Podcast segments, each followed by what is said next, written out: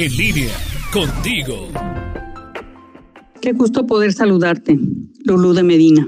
Ser honesto o íntegro. En el mundo hay mucha gente honesta, pero necesitamos gente íntegra. La honestidad habla de lo que yo digo. Integridad habla de lo que yo pienso. Honestidad habla de lo que yo hago. Habla de franqueza, de verdad. Integridad habla de lo que yo siento, mostrarse como uno es. Honestidad habla de mi reputación. La integridad habla de lo que yo soy aunque nadie me vea. Podemos engañar a los demás, a un jefe, a una pareja, hermanos, pero hay alguien dentro de mí que yo jamás podré engañar. ¿Para qué nos sirve engañar? Engañar a los demás. Solemos decir, ay, al cabo no se dará cuenta. Podemos intentar enseñar a nuestros hijos principios y valores. Ellos no van a aprender de lo que uno habla, aprenden de lo que uno es, imitan lo que uno haga. La integridad sí vale la pena, es hacer siempre lo correcto, vivir con moral y con ética. Ambos, honestidad e integridad, guardan estrecha relación, pero no tienen el mismo significado.